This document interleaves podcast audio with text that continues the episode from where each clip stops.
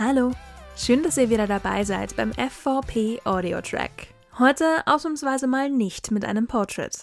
Unsere Herausgeberin Dr. Eva Charlotte Proll spricht mit der Vorsitzenden der Bundesfrauenvertretung beim Deutschen Beamtenbund, Melanie Kreuz, über Gleichstellung und Karriere im öffentlichen Dienst. Ja, liebe Frau Kreuz, ähm, ganz herzlichen Dank, dass Sie sich hier heute für uns die Zeit nehmen und wir gemeinsam dieses Interview führen können. Ja, vielen Dank. Ich freue mich natürlich auch hier zu sein und ähm, wir beide haben ja schon häufiger zusammengearbeitet, von daher immer wieder gerne und Podcast sowieso. Lassen Sie uns doch auf das Thema Gender hm. zu sprechen kommen. Ein ganz besonderes Thema ja. für Sie. Ja. Im öffentlichen Dienst gibt es nach wie vor Unterschiede bei den Gehältern zwischen Männern und Frauen. Mhm. Woran liegt das? Ich sage jetzt mal so, wenn Sie jetzt Beamtenbesoldung sehen, A12 ist A12, da gibt es keinen Unterschied. Aber hinkommen ist die Kunst. Und ähm, wenn Sie die Beurteilungssysteme sehen, wir haben uns da besonders in der letzten Wahlperiode sehr intensiv mit auseinandergesetzt, dann gibt es schon Nachteile für Frauen. Also wenn Männer und Frauen Vollzeit arbeiten, laufen sie in meisten Teilen gleich. Aber sobald eine Frau Teilzeit arbeitet, also sobald Kinder mitkommen und Ausfallzeiten da sind, ist es, wird es negativ. Und da gab es ja gerade hier beim DBB NRW vor ein paar Jahren eine große Studie zu, die das belegt hat.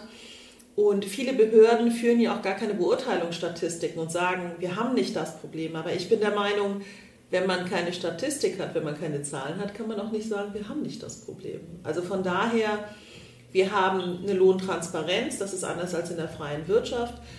Aber das Beurteilungssystem hat Herausforderungen, sagen wir es mal so. Mhm. Welche Rolle spielt das Beurteilungswesen konkret? Das ist, wir sind natürlich nach Eignung und Befähigung zu beurteilen. Das ist der und unabhängig von Mann oder Frau, das stimmt. Wir haben aber das Problem, dass das Beurteilungssystem super facettenreich ist. Also Sie bekommen in jedem Land und innerhalb der Länder auch bei jedem Ressort eigentlich unterschiedliche Beurteilungssysteme. Äh, Im Bund ist es auch nochmal anders. Ähm, und wir haben das Problem, das Beurteilungsgeschäft läuft immer im Nachhinein. Also wenn ich Ihnen jetzt sage, Frau Dr. Preu, Sie haben jetzt drei Jahre lang eigentlich nicht so einen guten Job gemacht, ich kann Sie nicht gut beurteilen, dann ist es natürlich super schlecht, weil Sie können nichts mehr daran ändern. Und im Bund gibt es beispielsweise zur Hälfte der Zeit sogenannte ähm, Kooperationsgespräche, was Beurteilungen angeht, damit man auch noch eine Chance hat, daran zu arbeiten. Aber wenn wir ehrlich sind, Beurteilungsstellen hängen von Quoten und vom Haushalt ab. Und das muss man dann auch so ehrlich sagen. Also man soll die Leute dann nicht schlecht reden, sondern soll einfach sagen, es ist gerade kein, es sind gerade keine Mittel dafür da. Aber es ist kaum zu durchblicken in den Ländern und auch innerhalb der Ressorts. Mhm. Und ist es vielleicht auch eine Frage der Richtlinien oder Richtlinientexte? Ja, ich würde hier gerne mal einen, Fokus auf die Beurteilungskriterien legen, die ähm, natürlich auch Beurteilungskriterien haben eine stereotype Wirkung. Ich sage Ihnen mal ein Beispiel. Zum Beispiel Teamfähigkeit ist immer so ein weibliches, weiblicher Begriff. Oder aber Durchsetzungsstärke ist eher so was Männliches. Zielstrebigkeit ist auch männlich. Und das ist wirklich so, ähm, da muss man sich immer so ein bisschen wundern, äh, wie das dann so ausgewertet. Und das ist wirklich auch in dieser Studie vom DBB NRW so klar deutlich geworden. Und wir haben uns ja wirklich viel damit beschäftigt. Also es ist A, das Kriterium, es ist die Tatsache, es beurteilt nur einer. Ähm, was ist mein persönlicher Einfluss als Beurteiler auch? Ähm, das hat, spielt auch immer noch eine Rolle. Brauchen wir in Bund und Ländern Beurteilungsgesetze? Wir haben ja Beurteilungsrichtlinien überall. Ähm, das haben wir schon. Wir haben sie aber nicht nach ähm, gleichen Regularien, sage ich jetzt mal. Und wir haben das damals auch versucht von der DBB Bundesfrauenvertretung, einen Vorschlag der Vereinheitlichung zu machen. Das ist ähm, aber in der Praxis, glaube ich, nicht umsetzbar. Also wir haben da mit dem Bundesinnenministerium gesprochen. Das hat dann auch nur für sein eigenes Haus gesprochen und noch nicht mal für den nachgeordneten Bereich. Und das ist, glaube ich, ähm, sehr schwer umzusetzen. Was ich mir aber vorstellen könnte, wäre so eine Art Zehn-Punkte-Plan, was eine gute und ähm, ausgewogene und gerechte Beurteilung ausmacht. Und dann könnte sich ja im Grunde genommen jedes Ministerium anschauen, sind wir dafür oder nicht. Es gibt ja auch einen Check, den Gleichstellungscheck gibt es ja auch, der vor ein paar Jahren vom Familienministerium auch mitgefördert wurde. Den kann ja auch jeder Amtsleiter oder Behördenleiter für sich beanspruchen. Also da, da gibt es auf jeden Fall noch Möglichkeiten, ähm, wie man sich selbst als Behörde hinterfragen kann. Eine Rolle spielt ja mit Sicherheit auch das subjektive Ermessen der Beurteilenden. Wie wichtig oder wie richtig ist das an der Stelle?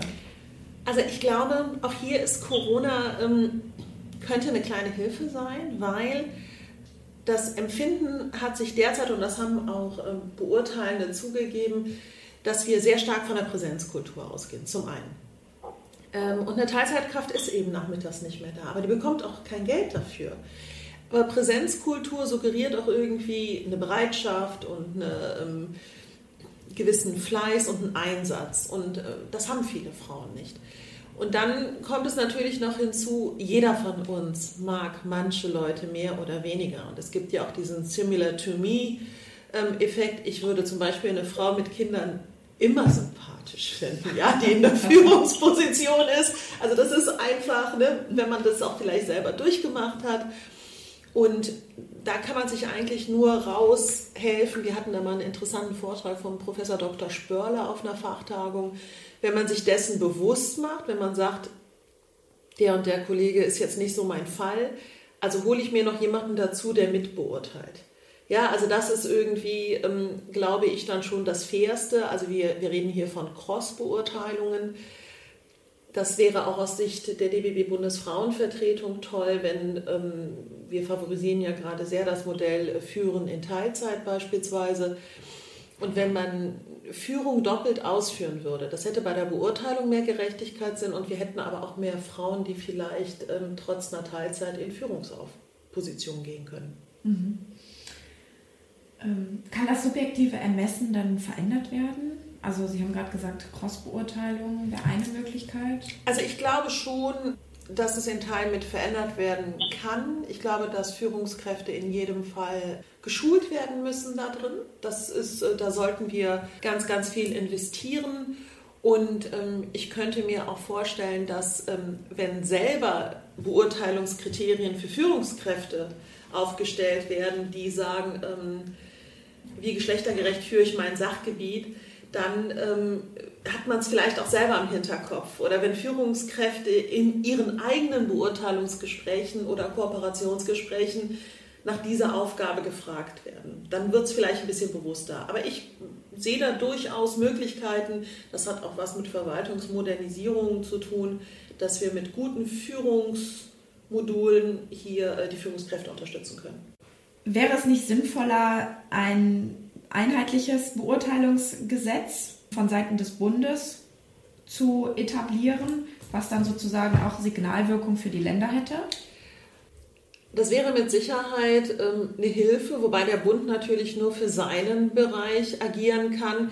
Ich habe Ihnen ja von diesen, von diesen zehn Punkten äh, berichtet, die wir wichtig finden würden, die in so einer Beurteilung drin ist.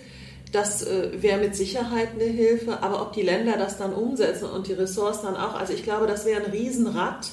Aber es lohnt sich auf jeden Fall daran zu arbeiten, weil es für mehr Transparenz sorgt. Und Sie haben natürlich auch die Möglichkeit, wenn Leute mal, ähm, Beamte auch mal wechseln zwischen den Ressorts oder von der Bundes- und Landesebene, damit die Systeme sich dann doch ziemlich ähneln. Also das ist sehr wichtig. Aber ich glaube, nach wie vor, dass äh, die Beurteilungskriterien und die Beurteilenden hier auch nochmal ähm, besser geschult werden müssen bzw. besser vorbereitet werden müssen. Aber ein einheitliches Gesetz würde zumindest zu mehr Transparenz führen. Das wäre schon gut. Sie kandidieren ja auch für den Bundesvorstand. Sie haben für die Bundesleitung. Bundesleitung. Genau. genau. Und Sie haben Mitte März äh, Ihre Kandidatur verkündet. Herzlichen Glückwunsch. Dankeschön. Ähm, was ist aus Ihrer, also genau, die Besonderheit ist, Sie kandidieren ja aus äh, der Rolle der DBB Frauen heraus. Genau. Ähm, was sind die Gründe für Ihre Kandidatur? Also zum einen ähm, fühle ich mich im DBB zu Hause und ähm, ich persönlich habe den Wunsch, ich habe noch fast 20 Jahre äh, zu arbeiten und ähm, ich würde gerne aktiv daran mitarbeiten, diesen DBB äh, zukunftssicher in, in die Zukunft zu führen und zu bringen. Ich bin aber auch der Meinung, dass die Zeit bei der DBB-Bundesfrauenvertretung, ich war ja auch schon vorher als Beisitzerin da drin, ist eine gute Vorbereitung, weil ich komme zwar aus einer großen Fachgewerkschaft, aus der Deutschen Steuergewerkschaft, aber ich habe jetzt schon so viele Einblicke bekommen in große und kleine Gewerkschaften, in die Länder und in die ganzen Besonderheiten und ich möchte mich da einfach ähm, einbringen und ich möchte mich auch richtig zur Wahl stellen. Also das ist mir auch nochmal wichtig zu sagen, ähm, dass äh, ich mich auch äh, von Frauen und Männern aus der Gewerkschaft wählen lassen möchte. Es hätte gegebenenfalls auch die Möglichkeit gegeben, ähnlich wie bei der Jugend, ähm, einen, einen kooptierten Platz zu übernehmen, aber das, das wollte ich nie. Wir hatten ja auch immer Kandidatinnen als DBB-Bundesfrauenvertretung, aber dass die Vorsitzende kandidiert, ähm, damit wollen wir jetzt auch mal ein Zeichen setzen. Mhm. Ja, liebe Frau Kreuz, dann drücke ich Ihnen ganz doll die Daumen Vielen Dank. für die Wahl und bedanke mich für das Gespräch. Herzlichen Dank. Hat mir Spaß gemacht. Das war's schon wieder für heute. Danke, dass ihr wieder mit dabei wart. Wir freuen uns natürlich wie immer, wenn ihr uns auf Spotify abonniert, auf Twitter oder Instagram folgt und bei uns auf fvp.online vorbeischaut, so verpasst ihr auch keinen unserer spannenden Beiträge mehr. Vielen Dank für eure Unterstützung. Macht's gut und bis zum nächsten Mal.